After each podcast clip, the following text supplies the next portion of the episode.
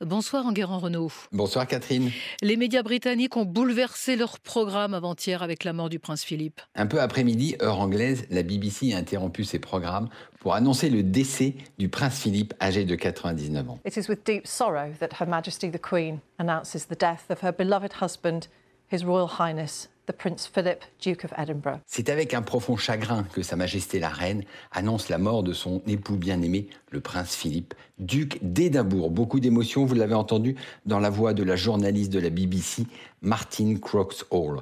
Un deuil national a été décrété jusqu'à samedi prochain, date des funérailles. Le drapeau a été mis en berne dans tout le Royaume-Uni et dans les pays du Commonwealth, la reine devrait entamer une période de deuil de huit jours et peut-être s'adresser à la nation dans un entretien télévisé si son état de santé le permet. Beaucoup d'émotions dans la presse britannique qui n'a pourtant jamais épargné le prince consort à l'humour corrosif. Oui, mais depuis trois jours, l'heure est aux hommages. Homme courageux, soutien fidèle de la reine depuis plus de 70 ans, grand défenseur de la nature et de la vie sauvage, père attentif, tous les médias sont à l'unisson. La BBC, The Guardian et même The Sun, le tabloïd si offensif d'habitude, célèbre le prince. Même Harry et Meghan qui en mars accusait la famille royale de racisme lors d'une interview exclusive à Oprah Winfrey, eh bien, ils ont rendu un hommage appuyé au chef de la famille royale. Il y a un bémol toutefois, si Harry se rendra aux obsèques de son grand-père samedi prochain, il ne sera pas accompagné de Meghan. Les obsèques sont donc prévues euh, samedi et ça devrait être un grand moment de télévision. Oui, le prince avait opté pour des obsèques privées à Windsor, mais la cérémonie sera retransmise par toutes les chaînes britanniques et internationales entre la famille royale et la télévision. C'est une histoire incroyable. Depuis plus de 70 ans, le mariage en novembre 1947 a été une sorte de tour de chauve pour la BBC, mais le couronnement de la reine en 1952 a été l'apothéose. Ça a été le premier événement retransmis par toutes les télévisions du monde entier.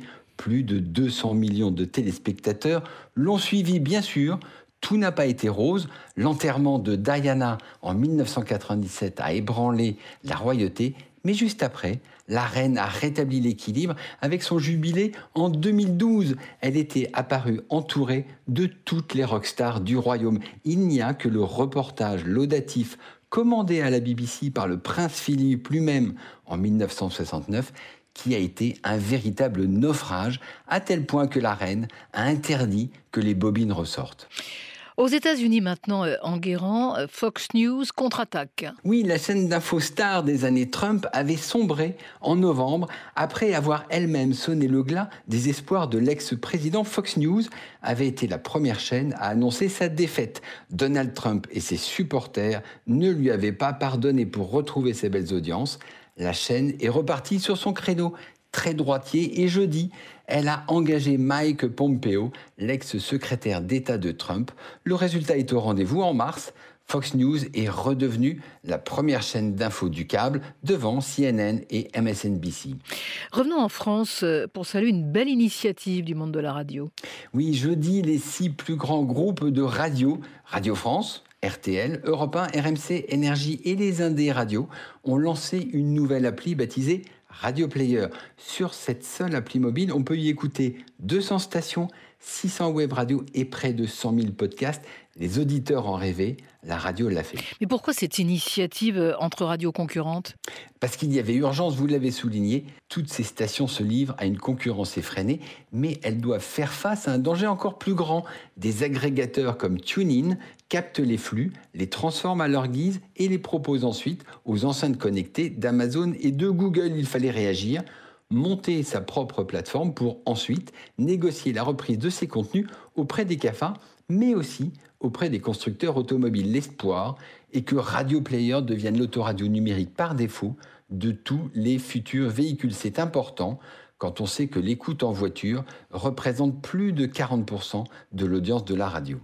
L'homme de la semaine, en Guérant, c'est Franck Hanès qui s'apprête à faire un nouveau coup dans la presse. Et oui, le 15 avril, le patron de Sopresse va encore innover.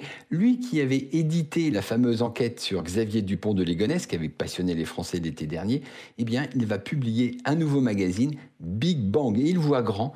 Big Bang, c'est 12 magazines réunis en un seul exemplaire de, écoutez bien, 340 pages. Franck veut appliquer à la presse ce qui se fait déjà pour les séries sur Netflix, la possibilité de déguster tous les épisodes en même temps. Enguerrand, Renaud, merci beaucoup. Euh, on vous retrouve demain matin, comme toujours, dans les colonnes du Figaro. Très bonne semaine et à dimanche.